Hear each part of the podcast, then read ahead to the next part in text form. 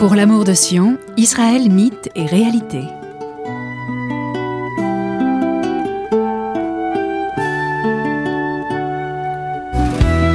Bonjour, nous sommes Stéphanie Soufir et Michael Barzvi. Nous vous proposons une série d'émissions dédiées à Israël et au sionisme, à travers l'histoire, à travers les grands événements qui ont marqué Israël, à travers les personnages qui l'ont façonné et les idées et les mouvements de pensée qui ont forgé cette histoire. Notre but est de comprendre, d'expliquer, de donner des faits et des éléments de réponse aux questions que tout le monde se pose sur Israël et sur le sionisme.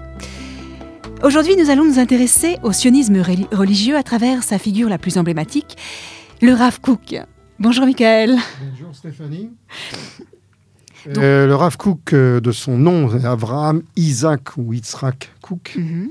euh, personnalité extrêmement importante dans l'histoire du sionisme, à mes yeux en tout cas, qui a joué un rôle déterminant dans les relations entre, disons, le sionisme laïque, classique, et le monde religieux. Mhm. Et il faut savoir que lorsque le mouvement sioniste apparaît, euh, le monde religieux, et notamment le monde orthodoxe, est opposé au sionisme. Pourquoi? Violemment opposé au sionisme. Pourquoi? Parce que euh, c'est lié, disons, à une conception euh, orthodoxe qui estime qu'il ne faut pas accélérer la fin des temps. Et donc, l'homme n'a pas à agir dans l'histoire. c'est Dieu qui, ou la providence divine, qui euh, nous amènera vers les temps messianiques. Donc, quelque part, euh, les sionistes étaient vus par le monde orthodoxe comme des gens un peu impatients. Et bien entendu, comme certains s'éloignaient de la halakha, donc de la pratique religieuse, euh, évidemment que le mouvement sioniste était interprété comme un mouvement qui tournait le dos au judaïsme traditionnel. Et quelque part, même si euh, le sionisme avait pris comme nom Sion, mhm. donc référence à la Bible, donc référence, disons, à la tradition juive. Euh, on considérait que ces gens-là étaient des assimilés. Et c'est vrai que les fondateurs du sionisme étaient des juifs euh, plutôt assimilés, c'est-à-dire des juifs comme Herzl ou comme Nordau, qui n'étaient pas des juifs pratiquants, qui ne parlaient pas, n'avaient pas fait des études de Torah, qui ne parlaient pas l'hébreu, qui donc étaient éloignés de la tradition. Et donc le rejet, je ne vais pas dire que ce rejet était naturel, mais au départ c'était un réflexe, je dirais peut-être de défense, de dire voilà, c'est une menace pour justement ce monde des, des yeshivot et ce monde du judaïsme orthodoxe. C'est pour ça que le, le Rav Kook est important parce qu'il a été sans doute euh, celui qui a euh, établi ou renoué un dialogue entre le judaïsme orthodoxe et le mouvement sioniste, je dirais laïque d'une façon générale, mais c'est peut-être pas aussi laïque dans le sens de la laïcité française, mais c'est disons que la plupart des sionistes dits laïcs étaient des gens qui, avaient, qui étaient nés dans des familles juives, qui souvent pratiquaient l'hébreu, avaient étudié la Torah également. Ils n'étaient pas, ils étaient simplement moins pratiquants. Mhm. Donc, il faut savoir que le contexte est intéressant parce que le Rav Kook, qui est issu à la fois d'une famille chassidique, qui a étudié la Kabbale, qui était un rabbin déjà fort respecté bien avant d'arriver en Palestine, euh, donc avait une certaine renommée, une certaine réputation en tant que rabbin. Euh, C'était quelqu'un d'important qui avait, euh, qui était à la fois avec une tradition chassidique d'un côté, du côté de sa mère, et une, tradition mitnaget, c'est-à-dire plus, je dirais, du côté de l'étude, du côté de son père.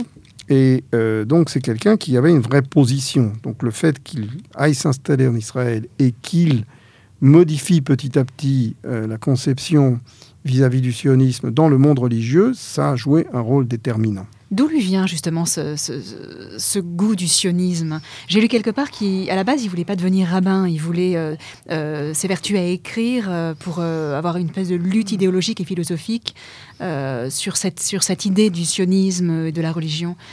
Alors, le, d'abord, intellectuellement, Rav était quelqu'un d'assez exceptionnel, qui avait fait des études, à la fois dans des, différents domaines, y compris de sciences et de philosophie générale. donc quelqu'un qui avait étudié des textes euh, non juifs également, qui n'avait pas, confiné, disons, sa culture uniquement euh, aux études juives, aux études de Torah, disons, et de Talmud.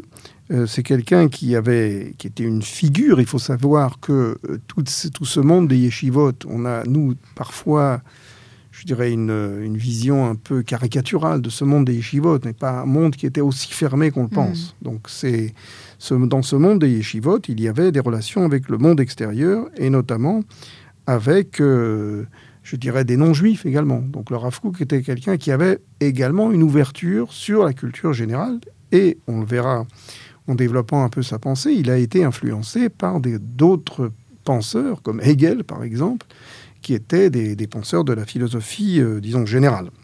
Euh, il, étudie, a étudié dans une grande yeshiva, qui est la yeshiva de Vologine, de ce fameux rabbin de Vologine, qui euh, était une figure centrale du, mouvement chassidique. donc, c'était une grande yeshiva avec des, grands intellectuels et des gens qui étaient extrêmement, je dirais, très ouverts sur toutes les interprétations possibles euh, du judaïsme. il faut savoir que dans le monde juif, aux côtés, je dirais, du monde orthodoxe, il y avait ce qu'on pourrait appeler un monde juif libéral, notamment en Allemagne, notamment dans les pays d'Europe euh, centrale et d'Europe occidentale.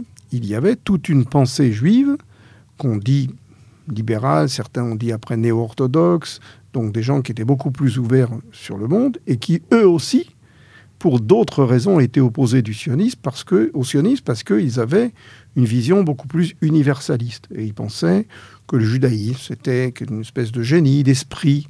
Le judaïsme devait servir finalement à être une, comme une lumière pour les nations, éclairée uniquement au niveau des valeurs. Et donc, ce sont des penseurs comme par exemple Hermann Cohen ou Franz Rosenzweig euh, par la suite Stefan Zweig, qui avait, disons, une vision de dire euh, le sionisme est quelque chose de réducteur, euh, c'est un mouvement nationaliste, et donc ça va quelque part réduire le monde juif qui a réussi au cours de toutes ces années de vie en diaspora à s'ouvrir sur le monde et à, modifier même, disons, la pensée européenne. Donc les, juifs ont été à l'origine de grandes idées euh, du, monde moderne. On peut dire Marx était un peu juif, Freud, euh, voilà, des, des, des, penseurs libéraux. Donc toute cette pensée-là, qui est, je dirais, d'un judaïsme beaucoup plus universel, voyait dans le sionisme une forme de nationalisme étroit. Et donc s'opposait également au sionisme. Le Rav Kook vient justement, euh, entre ces deux oppositions au sionisme, vient d'essayer de trouver ce qu'on pourrait appeler une synthèse. De dire finalement, euh, d'un côté de dire aux libéraux, écoutez, euh, le sionisme n'est pas un nationalisme étroit, c'est justement une nouvelle lumière qui va permettre, par la réalisation du sionisme, de s'ouvrir et d'apporter une lumière aux, nations, et d'un autre côté de dire aux juifs orthodoxes, euh, vous n'avez pas compris le, sens de ce qu'est le sionisme. Le sionisme va être, au fond, une manière de régénérer le judaïsme, y compris le judaïsme orthodoxe, mais il y a des étapes. Et ça ne peut pas se faire euh, de façon euh, automatique. Il faut franchir un certain nombre d'étapes. Alors pour en revenir, disons, à la vie du Rav Kook, je dirais l'événement principal du Rav Kook, c'est sa décision d'aller s'installer en Palestine après avoir été rabbin dans plusieurs communautés, notamment dans des villes qui peut-être ne diront rien à nos, à nos auditeurs comme Zaumel et Bolsk et d'autres endroits, euh, il décide de s'installer à Jaffa, à Yafo, en 1904. C'était pour lui une décision sioniste ou c'était... Euh, c'était pour lui euh, une décision qui correspondait à un rêve de s'installer en terre d'Israël. Donc son attachement était plutôt de l'ordre de, de l'imaginaire, mais il avait toujours rêvé d'aller s'installer en Palestine, sur la terre d'Israël. Et euh, il se trouve qu'en 1904, la communauté juive de Jaffa fait appel à lui, fait appel à lui et lui demande de venir euh, exercer des fonctions de, rabbin. Et il accepte parce que justement, ça correspond à cette, euh, à cette, je dirais, à cette son aspiration spirituelle. Alors, on essaye de le. Il y a toute une discussion dans, la ville où il était, à Boïsk, pour ne pas qu'il parte. On essaye de lui proposer une augmentation de son salaire, par exemple. C'est assez drôle ce qu'on se raconte à cette époque-là. Et bien entendu, Jaffa n'avait pas la possibilité de lui payer autant, mais il accepte malgré tout, parce que justement, il a ce rêve sioniste. Il faut savoir que euh, Jaffa, c'est une toute petite communauté. Il y a très peu de, encore très peu de juifs, mais c'est un centre important parce que il y a Tel Aviv.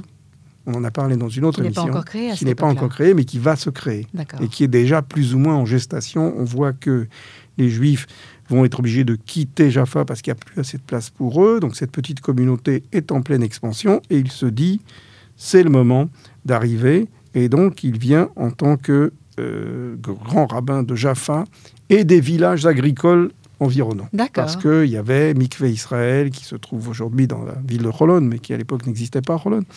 Et donc il y a euh, des petits villages autour, et donc il va être le rabbin de toute cette région de Jaffa et ensuite, bien évidemment, de Tel Aviv. Est-ce que c'est déjà une, espèce de volonté de, d'à la fois être le, rabbin d'une communauté, mais aussi de s'ouvrir aux autres, euh, aux communautés agricoles, aux, gens qui ne sont pas forcément dans la...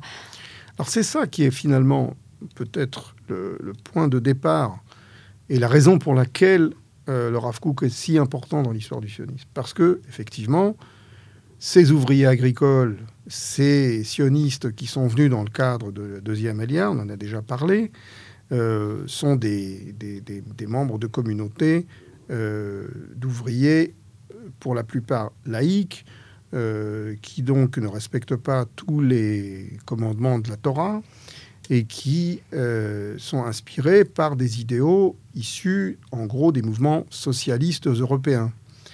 Et curieusement, l'idée, je dirais, du Rav Kook, c'est qu'il faut entrer en dialogue avec ces gens-là. Mhm.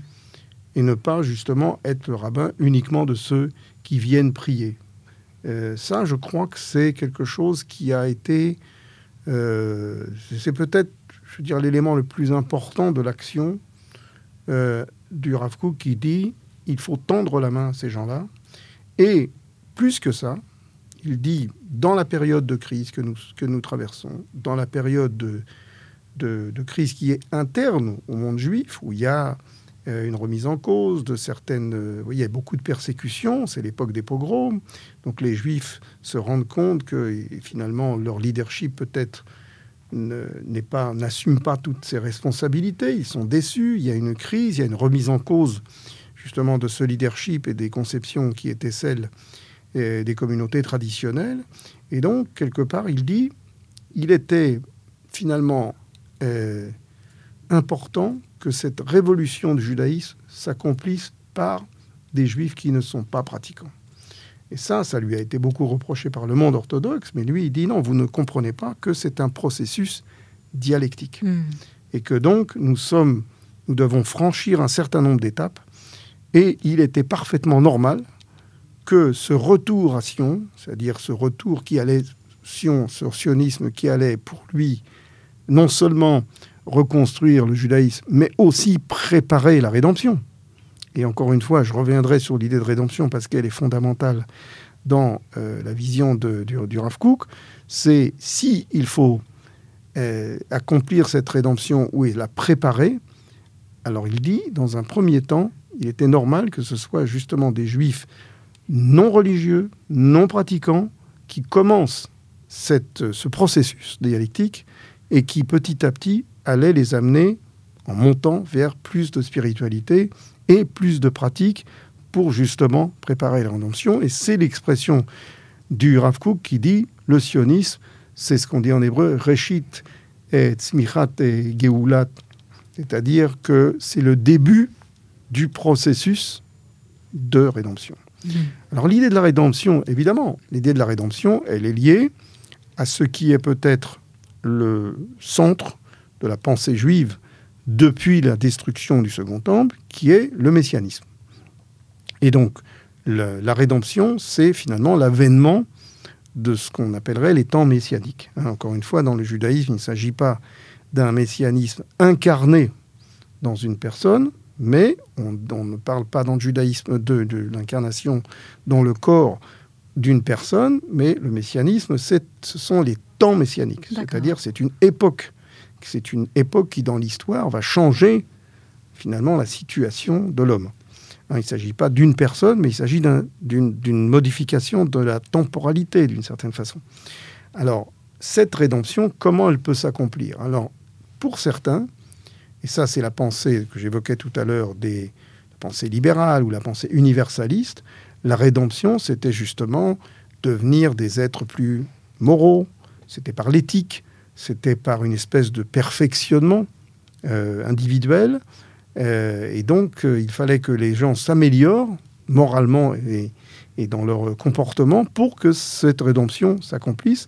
Et pour cela, le judaïsme avait un rôle d'éveilleur, un rôle de, je dirais, de, préparer finalement les, hommes, l'humanité, à ces temps messianiques. Ça, c'est la conception, je dirais, universaliste. Nous sommes des passeurs de morale, c'est nous qui sommes les porteurs de la loi, les témoins comme disaient euh, de, certains auteurs, nous sommes des témoins de la rédemption. Nous sommes ceux qui allons finalement faire cet acte de transmission de la morale et de la loi pour arriver à la rédemption. Euh, d'un autre côté, il y a effectivement euh, la pensée orthodoxe qui pense que nous devons nous concentrer uniquement sur l'étude de la Torah et attendre que finalement ces temps messianiques arrivent, et ce n'est que par et c'est finalement un peu la même chose. Ce mhm. n'est que, par le fait de se concentrer et d'accomplir de, toutes les mitzvot et d'étudier la Torah qui va nous rapprocher de cette rédemption. Et le Rav se trouve un peu entre les, entre ces deux, pensées. Et les sionistes, qu'est-ce qu'ils font? Ils prennent la charrue, ils prennent les armes, ils prennent la faucille et ils commencent à préparer le retour des Juifs, parce qu'on sait que le retour des Juifs en Palestine, c'est ce qu'on appelle le rassemblement des exilés, c'est, ça fait partie de, dans, disons, dans le processus d'avènement des temps messianiques, il y a ce rassemblement des exilés. Sauf que les orthodoxes disent, mais ça n'est pas à vous, de le faire, euh, physiquement, matériellement. Et les autres pensent que ce rassemblement des exilés, ce n'est qu'une idée pour parler d'un exil intérieur. il ne s'agit pas d'un exil physique. Donc les sionistes sont là, ils sont en train de tout chambouler, euh, ils ramènent les gens en Palestine, ils créent des villages, et ils font des choses purement matérielles. Créent des villages, ils font pousser des arbres, euh, ils créent une industrie, des villes, etc. Et puis, euh, et Rav il dit, mais justement, ce processus-là, c'est la première étape de ce processus de rédemption, et c'est tout à fait normal que ce ne soit pas ni des universalistes d'un côté, ni des orthodoxes qui accomplissent ce le début de ce processus. Michael, nous allons faire une petite pause et nous revenons tout de suite.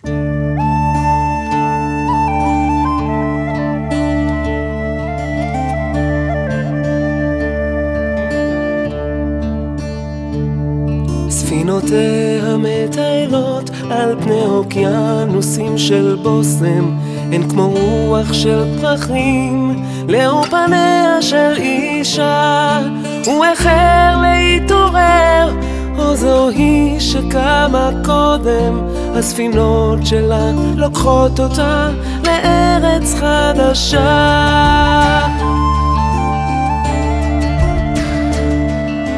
יצא אל הרחוב ומעדה מול המכולת? את שפתיה היא נשכה והדימה במבוכה. הספינות שלה כמעט שנכנסו למערבולת ובחור אחד שאל אותה מאיפה היא צריכה? לאיסלנד, ג'מייקה, ניו זילנד,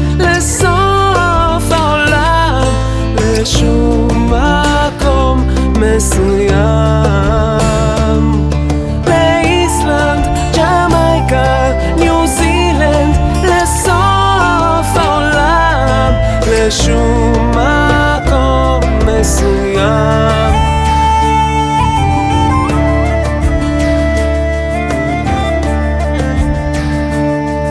היא עלתה על קו שלוש והתגלתה בעיר אחרת אין כמו עיר בלי הפסקה לנעוריה של אישה.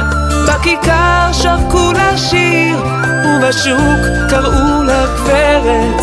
הספינות שלה לקחו אותה לארץ חדשה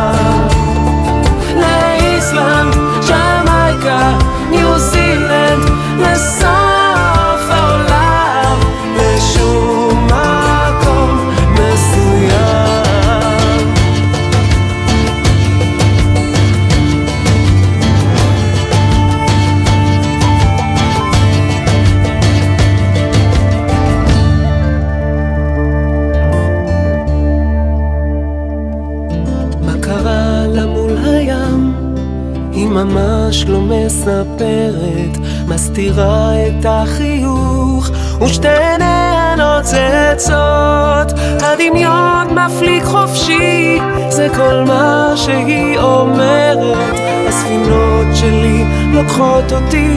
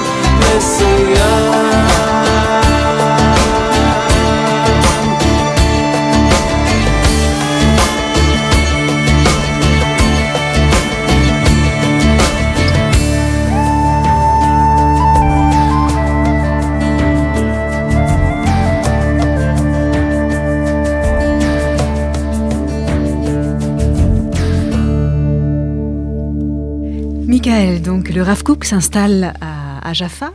Euh, comment se passent ses relations justement avec les, avec les orthodoxes de Jérusalem? Alors, euh, les relations sont un peu curieuses parce que euh, il y a bien évidemment un certain nombre de lois dans la Torah qui sont liées à la terre d'Israël.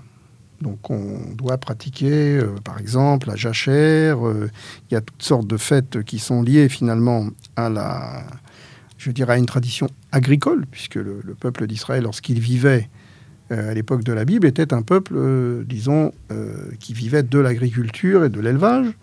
Donc, est-ce qu'il faut revenir à ces règles-là? Alors, bien évidemment, on a affaire à des gens qui euh, non seulement ne pratiquent pas la religion, les sionistes laïcs, mais socialistes, et qui, non seulement ceux de la deuxième alia, dont on a déjà parlé, et qui vivent en commune, euh, qui, sont, qui ont une morale qui n'est pas forcément celle euh, de la halacha, et donc qui n'ont pas du tout envie d'ailleurs de manger cachère, entre autres. Donc le Rav Kook se dit comment entrer finalement en dialogue avec ces gens-là et euh, il adopte une méthode qui est une méthode, je dirais, d'écoute. Et notamment, euh, l'idée, et ça c'est fondamental, c'est qu'il accepte dans les écoles religieuses qui vont être créées le principe qu'il n'y ait pas que des, études religieuses, mais qu'il y ait également des études profanes euh, ou des études générales. Mm-hmm. Ça, c'est une, une, révolution. On ne se rend pas compte, nous, aujourd'hui, à quel point c'est une révolution, mais le fait que le, une des, enfin, un des grands rabbins d'une grande communauté, qui va être celle de, Jaffa, de Tel Aviv, et après on verra quand il deviendra grand rabbin d'Israël. Mais euh, les, la, première, je dirais, la première, euh, euh, première question qui se pose sont des questions assez techniques. Comment, comment on fait pour élever telle telle chose dans le respect de la halakha? Et, donc, et lui, il accepte finalement ce dialogue en disant il y a des choses qu'on peut négocier, qu'on peut discuter, qu'on peut... Euh, donc il établit des liens et soutient toutes les implantations agricoles, y compris celles qui ne respectent pas Mhm. toutes les lois halachiques euh, dans la culture ou dans les méthodes de culture et d'agriculture qu'il pratique. Alors bien évidemment, euh, il fait la promotion active de, par exemple, de, par- euh, il n'y avait pas en, en Israël de l'époque, en Palestine de l'époque, euh, il n'y avait pas les quatre espèces nécessaires pour euh, ce qu'on appelle l'arbat amilim. Donc il dit il faut encourager. Donc sa méthode à lui, c'était d'encourager, par exemple, ces Yishuvim, ces, ces, ces, kibbutzim, autres, de planter des cédras, alors qu'il n'y en avait pas, par exemple. Ou de planter. Le, donc, il il est d'une certaine façon, euh, les cédras, alors il en retrouve dans d'autres endroits, il les fait venir, mais il se trouve que les cédras sont hybrides. Là, Il y a toute une histoire, il les fait venir de, de, de- de Corfou, de Sicile, et il accepte finalement certains compromis de ce point de vue-là, malgré l'opposition des rabbins traditionnels de. Jérusalem. Et donc c'est cela, en cela qu'il est novateur, c'est que euh, il accepte dans ses relations avec euh, les rabbins de Jérusalem, il entre dans une polémique, notamment sur l'idée de la jachère. On sait que c'est extrêmement important dans le judaïsme, la shemitah, ce qu'on Mhm. appelle, et donc laisser la terre en jachère. Mais d'un autre côté, euh, il faut savoir que euh, c'est extrêmement compliqué de, de réaliser cette jachère. Les gens ne peuvent pas rester sans euh, avoir un profit malgré tout Pendant cette an. année. Donc, qu'est-ce qu'ils vont faire? Donc, ils trouvent des solutions pour utiliser une forme de fiction juridique qui consiste à vendre la terre ou de faire un simulacre de vente de terre pendant une année et qui est euh, donc il veut éviter au fond par ces, par ces décrets l'effondrement de l'agriculture qui déjà était euh, en gestation et donc n'était pas une agriculture très riche. Euh, pareil sur d'autres produits comme l'huile d'olive, euh, comme l'huile de sésame. Donc quelque part, à chaque fois, C'est-à-dire l'huile d'olive a- et l'huile de sésame. mais il y avait des règles de, de- de culture donc qui, ne respectaient pas la halakha, puisqu'on a repris certaines techniques de culture de certains, paysans qui, vivaient euh, en Palestine, et donc qui ne respectaient pas exactement les règles de la halakha. Donc, quelque part, euh, notamment, euh, il permet, pour les fêtes de Pessah, il permet aux pauvres d'acheter une huile qui n'est pas une huile d'olive, qui est l'huile de sésame, parce qu'elle est moins chère, pour permettre aux pauvres justement de faire Pessah. Toutes sortes de règles, on ne va pas entrer dans le, dans le détail, mais euh, il faut savoir aussi que les Ashkénazes ne consomment pas de sésame à Pessah, donc ça posait un autre problème. hein. Donc, euh, mais il a, donc, à certains moments, euh, il prend des décisions et des décrets rabbiniques qui vont à l'encontre, je dirais, des rabbins orthodoxes traditionnels qui sont pour la plupart à Jérusalem. Donc il y a vraiment euh, à plusieurs reprises des échanges extrêmement virulents entre lui et les rabbins de Jérusalem orthodoxes, euh, et à chaque fois il prend plutôt, je dirais, le parti euh, des sionistes et non pas des rabbins orthodoxes. Alors, il c'est toutes sortes de polémiques. Évidemment, bien entendu, ils font une yeshiva à, à, à Jaffa, à Jaffo. Est-ce que dans sa euh, yeshiva, il, euh, il continue la pensée de l'étude alarique et ég- également des, des études profanes, on va dire Oui, mais euh, il accepte, par exemple, non pas exactement des études générales, on n'étudie pas les mathématiques, Mais la philosophie. mais on va étudier, par exemple, la philosophie juive en général. On va utiliser la philosophie euh, classique. Euh, donc, pour- à plusieurs reprises, le Rav Kook ne donne un enseignement qui est totalement révolutionnaire par rapport à l'enseignement traditionnel des yeshivot de son époque. Et par exemple, il étudiait l'histoire, euh, étudier euh, le- les, les- les- les- je dirais ce que, ce que le mouvement sioniste a apporté, la littérature hébraïque euh, moderne. Donc tout ça, il accepte finalement la modernité, on pourrait dire ça de façon assez synthétique. Et quelle place a l'hébreu dans cette yeshiva? Parce que j'ai Ah. j'ai vu que Ben Yehuda avait fait appel au Rav Kook pour ses travaux. Absolument. Est-ce que, dans- est que dans cette yeshiva, euh, Oui, alors en- dans cette yeshiva, c'est une yeshiva encore classique. L'hébreu n'est pas encore aussi développé comme dans les années 20. Donc au début de la création de cette yeshiva euh, à, à Jaffa, il n'y a pas encore d'enseignement en tout à fait en hébreu moderne, mais petit à petit, cette yeshiva va utiliser les nouvelles expressions de l'hébreu moderne. Et donc il accepte l'enseignement, par exemple, de la grammaire hébraïque Mhm. moderne. Euh, il favorise euh, également la formation d'un nouveau type de rabbin, qui est, C'est-à-dire ben, c'est-à-dire que, par exemple, ce rabbin aura une formation différente euh, de celle qu'avaient les rabbins en diaspora et une formation pour être rabbin de communauté en adaptation avec les besoins de ces villages agricoles. Et qui n'est que, par exemple, euh, sur les fêtes, euh, de donner un caractère beaucoup plus, je dirais, de- dans la symbolique, un caractère euh, beaucoup plus lié à la terre ou à la culture de la terre et dans euh, la façon dont on commémore les fêtes. Et, et pas même sur, euh, par exemple, les, les actions de tzedaka. Donc l'interprétation qui peut être donnée, c'est il accepte par exemple le principe d'une tzedaka qui est de donner de l'argent au Keren Kayemet l'Israël Mhm. pour développer la terre d'Israël et pas seulement pour des yeshivot ou des actions euh, sociales. Donc pour lui, il faut être présent partout.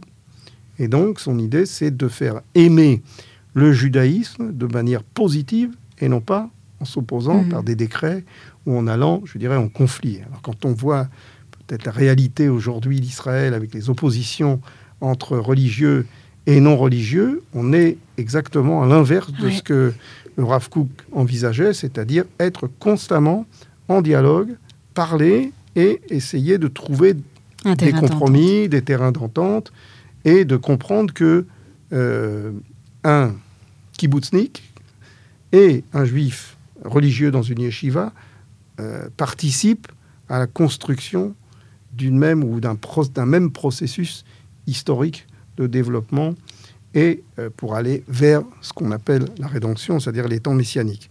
Il entame une, une relation assez curieuse, effectivement, avec Ben Yehuda, mais euh, il comprend parfaitement qu'il faut défendre l'action de Ben Yehuda, qui était attaquée par les rabbins, mais pas seulement par les rabbins. L'action de Ben Yehuda était Bien sûr. Pourquoi? Parce que euh, les rabbins étaient opposés au fait qu'on utilise l'hébreu comme langue vernaculaire, comme langue de, de- de- de Vulgaire. parole au quotidien. Voilà, mais l'hébreu devait être uniquement une langue d'étude.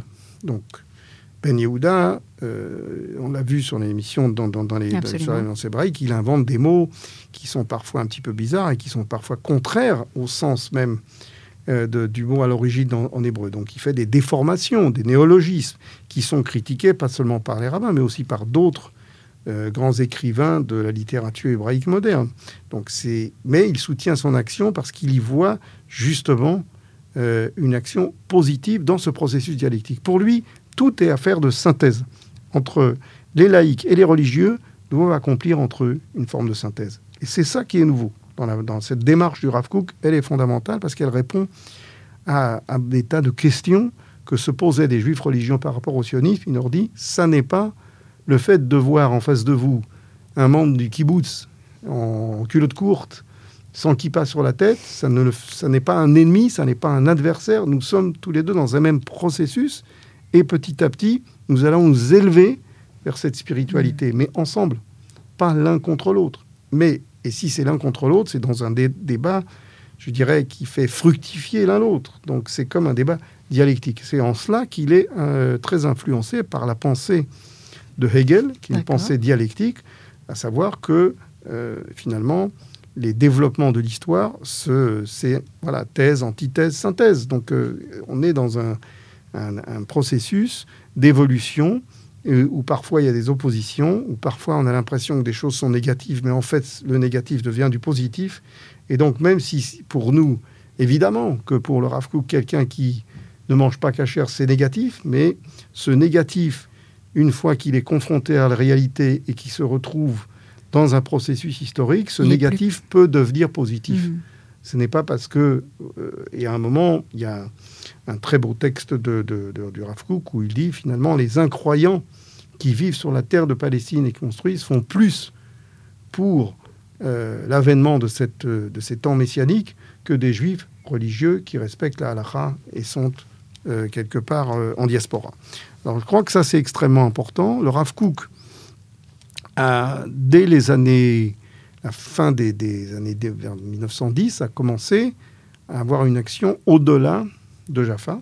Il a commencé à circuler, son nom est a, commencé à, à être connu, il a une certaine renommée, euh, et il a commencé, euh, à la veille de la Première Guerre mondiale, une tournée de toutes les communautés où il allait parler et expliquer. Des communautés en Voilà, Palestine Des communautés en Palestine, bien sûr. Mais il se rendait dans les kibbutzim, il se rendait également dans des lieux qui n'étaient pas que des, des synagogues ou des lieux de Mhm. prière ou des yeshivot. Il allait dans les villages agricoles, il allait en Galilée. Et euh, cette tournée euh, a énormément marqué les esprits parce que pour certains membres de kibbutzim en Galilée, on aimait qu'Israël, c'était la première fois qu'ils voyaient un rabbin arriver avec une barbe, enfin avec tout, toute cette euh, et qui était prêt à écouter, parler, et qui en plus ne leur faisait pas la leçon, ne leur faisait pas la morale, mais leur disait bien au contraire qu'ils pouvaient travailler, que le fait que le travail de la terre était quelque chose qui avait une vraie valeur spirituelle. Ça n'était pas seulement un travail manuel et physique pour se nourrir ou pour euh, développer euh, la terre sur le plan, je dirais, agronomique ou sur le, plan du développement euh, des, produits de la terre, mais que ça, avait une valeur spirituelle. Et ça, c'était un message nouveau qu'ils n'avaient pas entendu, en tout cas de la part des rabbins. Et euh, ce, qui est, ce qui a marqué ces, ces rencontres, c'était une sorte de fraternité. Ils disaient, nous sommes tous dans un même processus historique, chacun euh, fait sa part des choses. Moi, je suis rabbin, je fais, euh, je prie, Je fais un pas vers vous. fais, voilà, et, et je vous tends la main, Mhm. et, de, et de la même façon, nous devons être sur ce même chemin. Alors bien évidemment, il est- c'est quelqu'un qui n'a pas fait l'unanimité, c'est quelqu'un qui sur lequel il y avait euh, des, des critiques extrêmement dures de la part du monde orthodoxe, aussi de mais, la pas, part. mais pas que Non, pas que. Même certains sionistes disaient, c'est peut-être, euh, il essaye de nous, Mhm. voilà, de nous Embri- embrigader. il essaye de ça. Et puis finalement, euh, il a commencé à aller rencontrer les antisionistes, par exemple, la Goudat Israël. Il a participé en 1914 au congrès de la Goudat Israël, qui était Qu'est-ce que c'est le côté parti. d'Israël? Goudat Israël, c'est un parti orthodoxe qui a été créé euh, en opposition au sionisme, c'est-à-dire qu'en réaction au sionisme, c'est un parti pour défendre les intérêts des orthodoxes qui vivent en Israël, qui vivent en Palestine, pour s'opposer au sionisme. Donc il est allé à leur congrès, euh, il a essayé de les convaincre, il a participé euh, dans tous ces dans, dans tous ces dé- débats en essayant d'expliquer à, à ces différentes communautés orthodoxes que il pouvait participer à la construction d'Israël, qui ne devait pas forcément adhérer au sionisme, mais que le sionisme n'était pas quelque chose qui était contraire Mhm. à la vision orthodoxe euh, du judaïsme. Euh, pendant toute la Première Guerre mondiale, il a réussi à sortir, à rentrer, euh, à revenir à chaque fois en Israël, même s'il avait des difficultés avec les autorités euh, ottomanes. Et il se rend à la fin de la guerre aux États-Unis pour la première fois, où il va commencer à euh, récolter des fonds pour créer des yeshivot sionistes euh, en, en- en- en Palestine. Il a également été euh, rabbin à Londres et je crois qu'il a eu une assez grande influence euh, auprès des partisans de la déclaration de Balfour. Tout à fait. Il était à Londres en 19 entre 1916 euh, à cause de la guerre qui se déroulait, donc il ne pouvait plus exercer à Jaffa. Il est parti à Londres pour quelques mois où il a euh, été extrêmement important dans les communautés juives orthodoxes pour justement soutenir l'action du mouvement sioniste pour obtenir cette déclaration Balfour, donc de Weizmann, avec qui il avait d'excellentes euh, relations.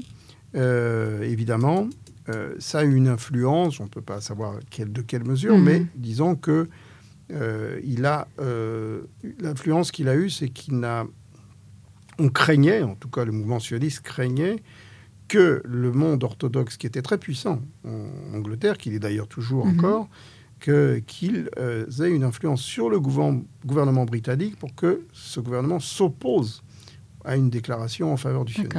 Et donc, il a réussi à convaincre ces communautés, qui sont jusqu'aujourd'hui des communautés antisionistes, de ne pas gêner l'action des sionistes. Pas dire qu'ils n'ont pas soutenu le mouvement sioniste, Mais en tout cas, ils n'ont- ils pas sont pas opposés. pour ça, là, il a eu une influence déterminante.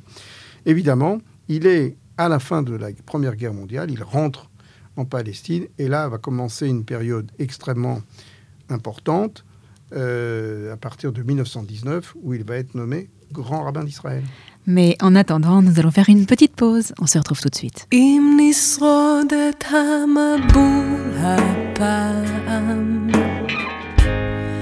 כל חיוך יהיה שונה, נגוע.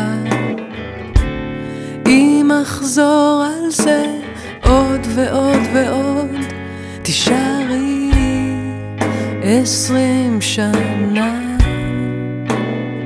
או עד סוף היום למדנו לחכות ולוותר ואיך להיזהר מכל מילה והכל יקפא פתאום אם יהיה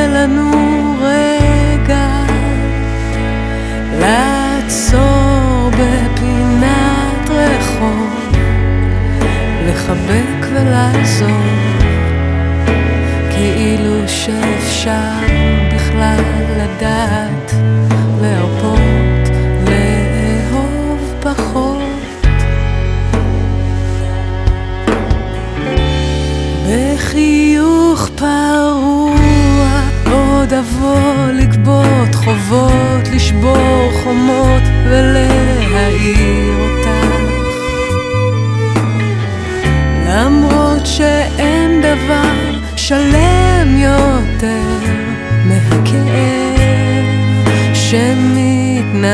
שמתנגן בשיר אחר. Donc c'est la fin de la guerre et le Rav Kook rentre en Israël. Alors, fin de la guerre, début du mandat britannique. Mhm. Euh, tu, as, tu as revu les leçons précédentes Oui, justement, sur- oui. sur les- j'ai bien travaillé. Donc. Et donc, il, est, il établit une institution qui va s'appeler le Grand Rabbinat d'Israël. Alors, encore une fois, même jusqu'aujourd'hui, on peut se poser la question est-ce qu'il faut un Grand Rabbinat d'Israël Mhm. Ça, c'est un débat, disons, à caractère politique. Euh, Pourquoi est-ce qu'il ne faudrait pas un grand rabbinat d'Israël? Ah, toute la question est de savoir quel est le, disons, quel est le, dans la mesure où c'est aujourd'hui la Knesset qui élit le grand rabbin d'Israël, euh, donc quel est le, le- comment Ah, donc c'est dire complètement politique en fait. Voilà, c'est complètement un peu politique, et donc quelle serait au fond le, le- le- le- disons la, la valeur de cette euh, nomination Est-ce que, est-ce que sur le plan halachique, il y a beaucoup de communautés qui ne reconnaissent que l'autorité de leur rabbin? D'accord. Donc le problème, c'est de savoir est-ce que ça a une vraie autorité au niveau de ce qu'on appelle les, les, les psychotes, c'est-à-dire les décisions et les décrets qui sont prises par des gens qui sont ce qu'on appelle des poskim, et souvent le grand rabbin d'Israël n'est pas forcément un grand posek. D'accord. Ça, a- ça a été le cas. Par exemple, le rabbin Vadia Yosef ou d'autres rabbins ont été des grands poskim, mais pas tous forcément. Et quelle est donc sa raison à lui de Alors, créer sa raison à lui, c'est de dire que euh, dans la phase de construction, encore une fois, le mandat britannique a pour but de créer un foyer juif. De- ce foyer juif a besoin d'avoir des autorités politiques d'un côté, mais aussi des autorités morales et spirituelles. Donc l'idée, ce n'est pas lui qui a décidé, encore une fois, mais que lorsqu'il est nommé et qu'il établit, lui, cette institution de grand rabbinat d'Israël, d'abord, il y a deux grands rabbins, un grand rabbin ashkénaze et un grand rabbin séfarade, parce qu'il reconnaît finalement qu'il y a deux, que, que les décisions doivent être un peu différentes parce que les coutumes et, euh, disons, les habitudes et les prières, la liturgie peut être différente. Euh, donc, euh, euh, l'idée, c'est qu'il y ait une autorité de référence spirituelle, mais qui, soit, qui ait aussi un rôle dans, je dirais, le règlement de certains conflits entre des communautés, et notamment entre des communautés religieuses et des communautés, disons, laïques ou non pratiquantes. Il faut savoir que dans, certaines villes qui se sont créées dans les années 20 et ensuite dans les années 30, il y avait des quartiers religieux.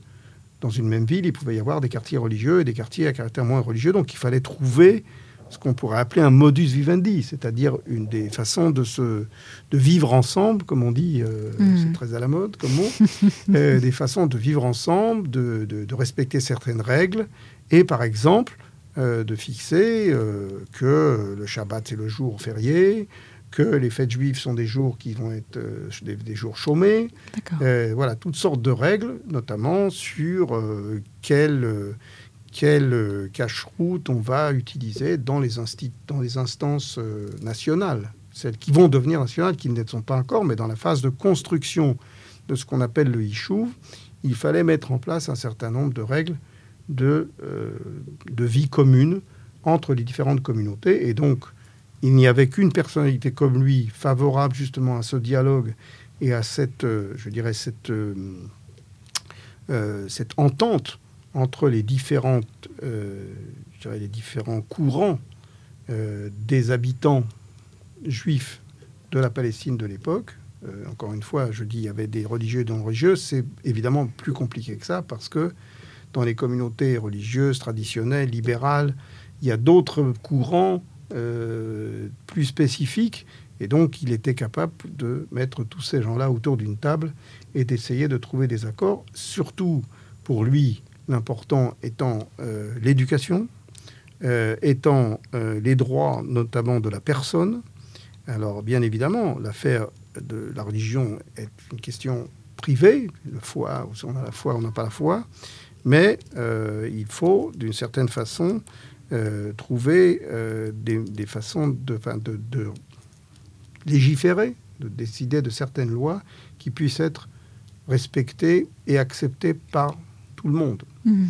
Donc c'est assez compliqué dans la vie quotidienne parce que le judaïsme est une religion où il y a beaucoup de règles et elles ne sont pas toujours compatibles avec la modernité. Donc il faut justement faire ces adaptations, décider de, de prendre certaines décisions. Et il n'y avait que quelqu'un comme lui qui pouvait le faire le fondement, je dirais, de sa pensée, c'est que à partir du moment où le peuple d'Israël vit sur sa terre, sur la terre d'Israël, qui est une terre euh, sainte, euh, eh bien, euh, il revient à la source divine, à sa source divine. Donc il est déjà préparé à s'ouvrir un peu plus à la religion. Et donc forcément, même si au départ euh, les gens laïcs ne sont pas croyants, leur présence sur cette terre est spirituellement importante parce qu'elle permet une, euh, je dirais, une exposition plus grande à la lumière. Et ça, c'est un des thèmes, je dirais, une des métaphores essentielles de tous les textes de, euh, du Rav c'est la lumière. pour lui, le peuple juif apporte en terre d'Israël sa lumière. Et cette lumière-là, elle n'est aussi bien portée par des gens qui sont pratiquants que par des gens qui ne sont pas pratiquants. Alors bien évidemment qu'il préfère que les gens pratiquent, mais il considère que ça, c'est une question de degré. Et euh, le, la plupart des textes du Rav Kook que l'on connaît ont été publiés d'ailleurs par, euh, par David Cohen, qui, c'est-à-dire qui a récolté après tous les textes du Rav Kook. Il en a très peu publié de son vivant, mais après tout a été euh, rassemblé et recueilli par David Cohen. Et tous les textes portent euh, le nom de Oroth, c'est-à-dire les lumières. Mhm. Alors il y a Oroth à Oroth à Kodesh. Voilà, donc tous les textes du, du Rav Kook commencent par cette idée de lumière. La métaphore de la lumière, elle est fondamentale parce qu'il dit finalement, on n'arrive pas à la lumière d'un coup. C'est un processus dialectique un peu comme, euh, comme le mythe de la caverne chez mhm. Platon. On ne peut pas arriver tout de suite à la lumière, sinon on va être aveuglé. Donc la révélation de cette lumière, elle est progressive. Elle se fait par degrés. Et donc, le sionisme des laïcs est le premier degré. C'est le premier maillon de la chaîne. C'est le premier, euh, je dirais, c'est la première étagère. De, euh, c'est le premier barreau de l'échelle. Et ce qu'il dit, la façon dont il définit euh, la nation d'Israël, c'est par rapport à la lumière. Je, crois que tu as trouvé un très beau texte. Absolument, du Rav L'aspiration à constituer une nation est le vêtement dont s'enveloppe l'âme de la communauté d'Israël, et celle-ci en retour éclaire et anime celle-là. L'une et l'autre ont pour origine le Dieu vivant, et pour source celle de la vérité et de la foi divine. Durant l'exil, le récipient en était brisé, et la lumière alors désincarnée tout entière intensément orientée vers le haut, demeure dans la nation comme le souci global de préserver dans sa pureté l'essentiel spirituel de la nation. La lumière divine, souffle de vie originelle de la nation, alors qu'elle se manifeste au-delà de tout support matériel, éclaire le peuple juif dans son envol. La Shrina s'enfonce dans l'exil avec le peuple juif, demeure en lui et partage ses souffrances. L'âme l'élargit n'élargit pas alors l'horizon de ses aspirations, mais leur donne la forme durable de la foi et de la crainte de Dieu, de l'attention portée à la Torah et au mitzvot en tant que commandement divin, tel l'oiseau exilé de son nid. C'est beau C'est très beau. Donc le Rav Kook, euh, dans sa conception dialectique, a toujours considéré euh, que, c'est une conception très idéaliste, que finalement la première, la première étape de l'idéalisme, c'est une certaine façon le Mhm. matérialisme. Donc le matérialisme des sionistes, euh, matérialisme très pragmatique des sionistes, c'était quelque chose qui non seulement ne le dérangeait pas, mais qui pour lui était porteur euh, de cette sainteté. Et donc c'est pour ça qu'il était dans une espèce de... Un des commentateurs de, du Rav Kook dit il a sanctifié le matérialisme sioniste travailliste. Donc quelque, ça veut très bien dire, ça veut dire quelque part, euh, non seulement il a donné une légitimité au sionisme des non-religieux, mais il a aussi euh, établi un pont, Mhm. un- un- une, une passerelle entre euh, les religieux et les non-religieux dans le sionisme. Et ça, c'est extrêmement important parce qu'aujourd'hui, euh, on voit les différences, on voit les divergences. Ça a été, son rôle a été extrêmement important. À part ça, il a bien évidemment euh, eu une influence sur euh, ce que je dirais la- la- le- le rétablissement d'une vie juive euh, au sens traditionnel. En, C'est-à-dire en Palestine, Bah, c'est-à-dire il a reconstitué des, une- une- il a reformé, il fallait des programmes d'études, qu'est- qu'est-ce qui est important dans le judaïsme, là, les Agadot, les Midrashim, tout ça, il a reconstitué, une- et puis une vie juive concrète, c'est-à-dire que, que- comment, fête les, comment fêter les fêtes juives, non seulement dans une communauté, mais dans une société civile, c'est-à-dire dans un État. Donc pour ça, il a permis la reconstitution du- d'une espèce de, de, de vie juive dans, moderne, euh, avec des principes qui lui étaient pour lui orthodoxes, bien évidemment.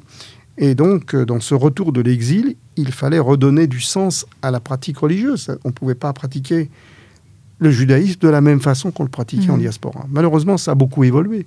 On est redevenu, on est revenu quelque part en Israël aujourd'hui à une, une pratique exilique. C'est-à-dire que, par exemple, on voit aujourd'hui beaucoup de juifs qui sont habillés Mm, comme on était habillés dans vrai. ouais, en les juifs Pologne, en plein voilà, hiver. les juifs marocains habillés comme des juifs de Pologne, c'est quand même assez curieux. C'est fou. ouais. Et lui était justement pas du tout dans cette idée-là. C'est qu'il fallait redonner, euh, il fallait accepter cette modernité et reconstruire un judaïsme. On n'avait pas à se, se- se comporter et à vivre une vie juive comme on l'avait vécu en diaspora. La terre d'Israël change quelque chose dans, dans la, dans la vie d'un juif. Donc ça, c'est, je pense, un point important. Pour résumer, euh, la pensée du Rav Kook, je dirais peut-être cinq, quatre ou cinq directions. La première chose, c'est que il a permis euh, le retour des orthodoxes euh, dans le mouvement sioniste, c'est-à-dire ou l'acceptation par une partie du monde orthodoxe Mhm. du sionisme. Alors, on voit que même en Israël aujourd'hui, les Haredim, ce qu'on appelle les orthodoxes, ils ne sont pas devenus sionistes, mais ils acceptent l'existence d'un État d'Israël sioniste et ils s'intègrent dans cette réalité. Pour la plupart. Voilà. Pour la plupart, certains veulent. Alors, encore une fois, on ne parle pas des ultras qui ne veulent pas accepter, qui refusent même l'existence d'État d'Israël, mais là, aujourd'hui, on voit bien que même le monde orthodoxe accepte l'État Mm. d'Israël, accepte ses règles euh, démocratiques, plus ou moins, d'une certaine façon. Donc, il a permis, ce, au, je dirais, au monde religieux de se rattacher, euh, je dirais, au bateau, au paquebot Mm. du sionisme.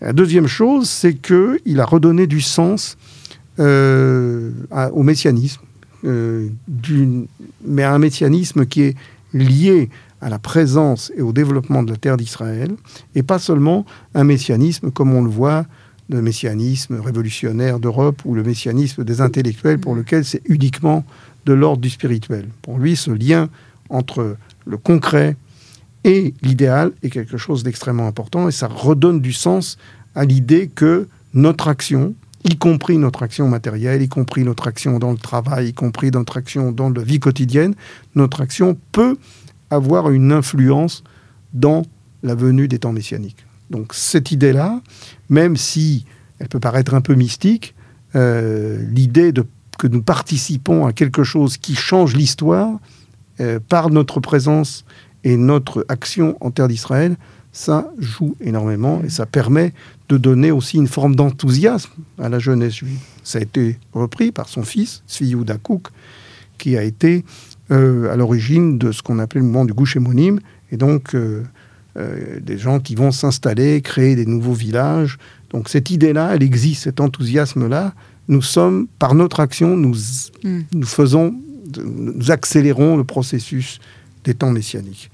Euh, la deuxième chose, c'est que, évidemment, il y a un lien entre la terre d'Israël et la rédemption. Il n'y a pas de rédemption sans une présence juive en terre d'Israël. Et, et, cette présence, plus nous avons au fond un devoir, et c'est peut-être ça le sens euh, fondamental de la pensée du Rav Kook, c'est à partir du moment où nous avons la possibilité d'avoir un État juif et d'avoir une, une, terre pour nous. Lui n'a pas connu l'État juif, il est mort 12 ans avant ou 13 ans avant, euh, en 1935. Euh, mais l'idée que des juifs puissent vivre en terre d'Israël est une idée fondamentale parce que ça nous impose un devoir.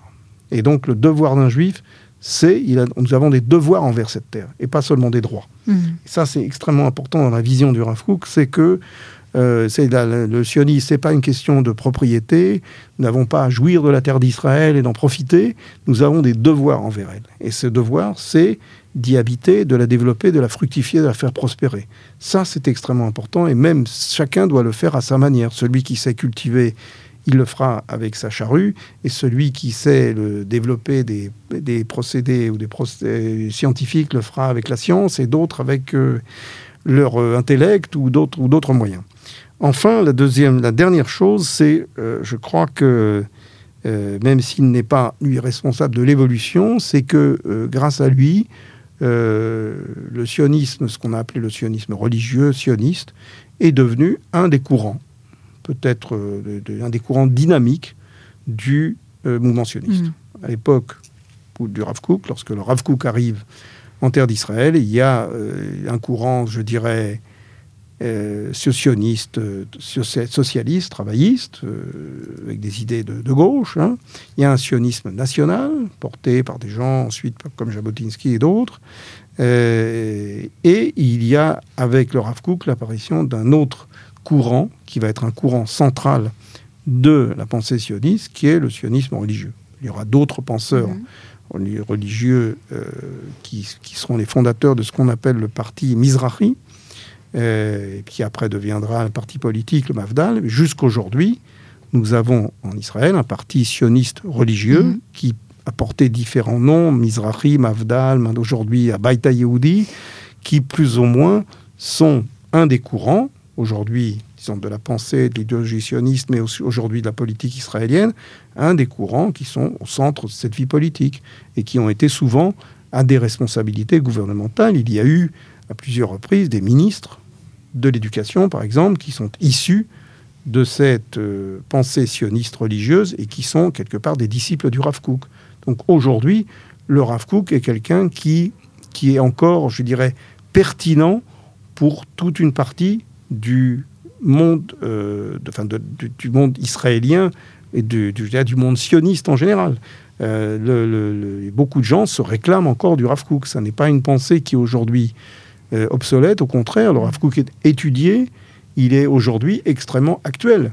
Je veux dire, toute son, idée de dialogue et de passerelle entre le monde religieux et non religieux est quelque chose d'extrêmement actuel et qui a permis finalement aux sionistes religieux d'être, je dirais, un courant central, pas une petite, mhm. voilà, pas une petite chapelle, mais d'être impliqué. Et on a vu par exemple, c'est politiquement intéressant, que les sionistes religieux ont été dans des gouvernements avec la gauche, avec, les, avec les travaillistes, euh, jusqu'en 1977. Ils ont fait partie de presque tous les gouvernements. Ils ont été avec Ben Gurion, avec euh, Golda Meir, avec d'autres premiers ministres, Lévi Eshkol et d'autres. Et après, ils ont été aussi les partenaires de la droite israélienne. Aujourd'hui, on les identifie plutôt pour la, droite israélienne, mais ils ont su, à certains moments, être des partenaires de la vie politique israélienne, d'être une espèce de courant central, encore une fois, pas le courant majoritaire, mais un courant qui a pu avoir une importance et qui a pu représenter à certains moments euh, quelque chose comme entre 10, entre 10 et 15% de l'opinion publique israélienne. Donc aujourd'hui, il y a, je pense, en Israël, 10 euh, ou 15 des, des, jeunes juifs qui s'identifient avec la pensée du Rav Kook. Hmm. Merci beaucoup, Michael. Merci à vous, auditeurs de Radio Table, de nous avoir écoutés. Je vous dis à très bientôt.